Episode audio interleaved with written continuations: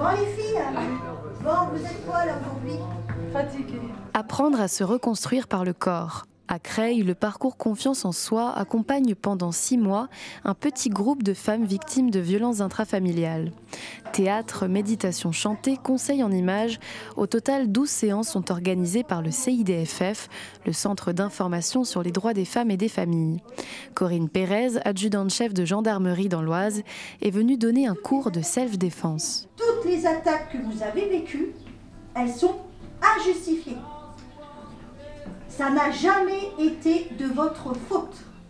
Un conflit, c'est pas des violences. Un conflit, c'est ne pas être d'accord avec l'autre. C'est ça un conflit. Je les sentais euh, euh, je les sentais introvertis, euh, je les sentais perdus. Je me suis dit, il faut qu'elles relâchent un peu cette pression. Pour relâcher cette pression, c'est quoi? C'est qu'on va chercher au plus profond de soi. Elles sont là parce qu'elles sont victimes de violences intrafamiliales. Elles sont là parce qu'elles ont été victimes de violences intrafamiliales. Et j'ai pu les mettre en condition, c'est-à-dire leur expliquer la culpabilité qu'elles ressentaient, leur expliquer la violence qu'elles ont ressentie.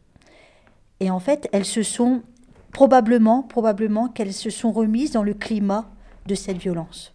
Et les larmes ont coulé, ce qui a permis pour certaines de se sentir mieux. malgré, malgré ces larmes, elles se sont senties mieux.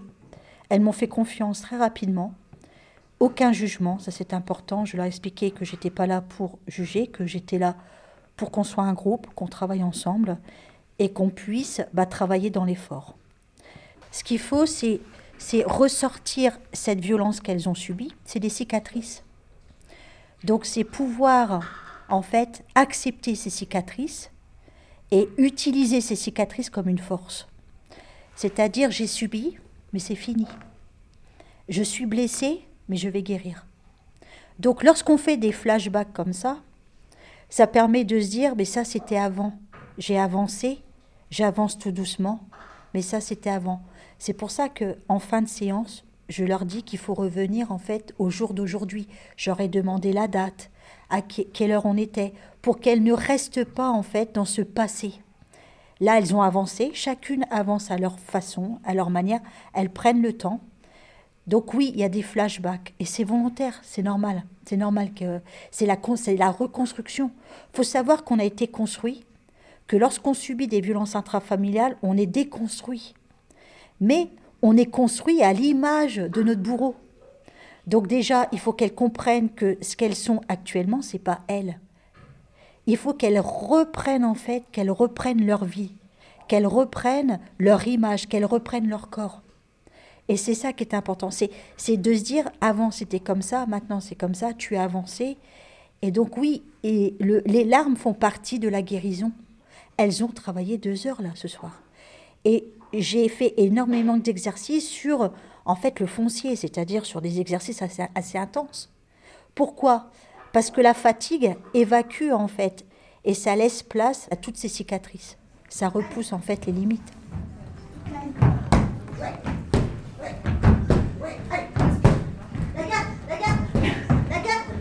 Après la séance de self-défense, Rachel est épuisée.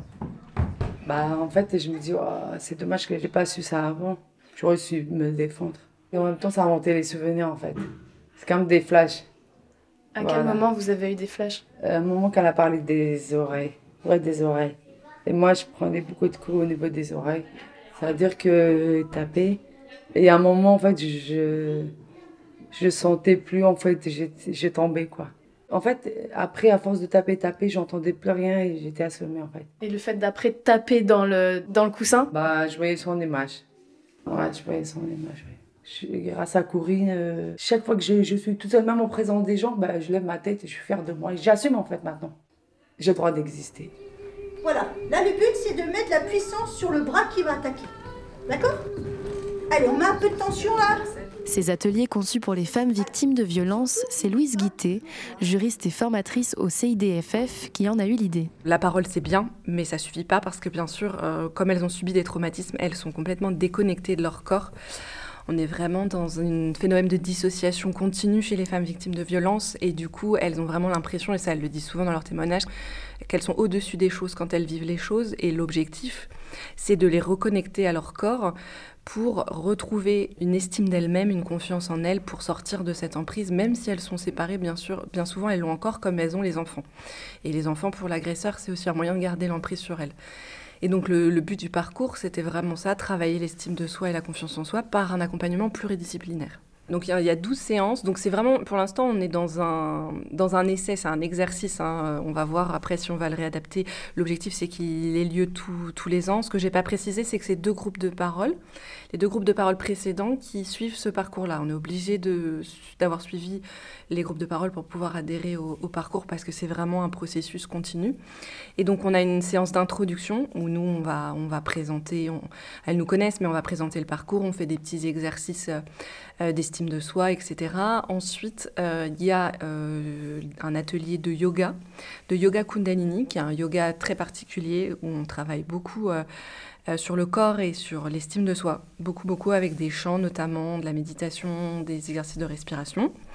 Il y a une journée estime de soi, euh, conseil en image de soi plutôt, où là, on fait intervenir euh, une psychosocio-esthéticienne qui va nous faire des ateliers de massage collectif, des ateliers de massage individuel, euh, et puis à la fin, un maquillage.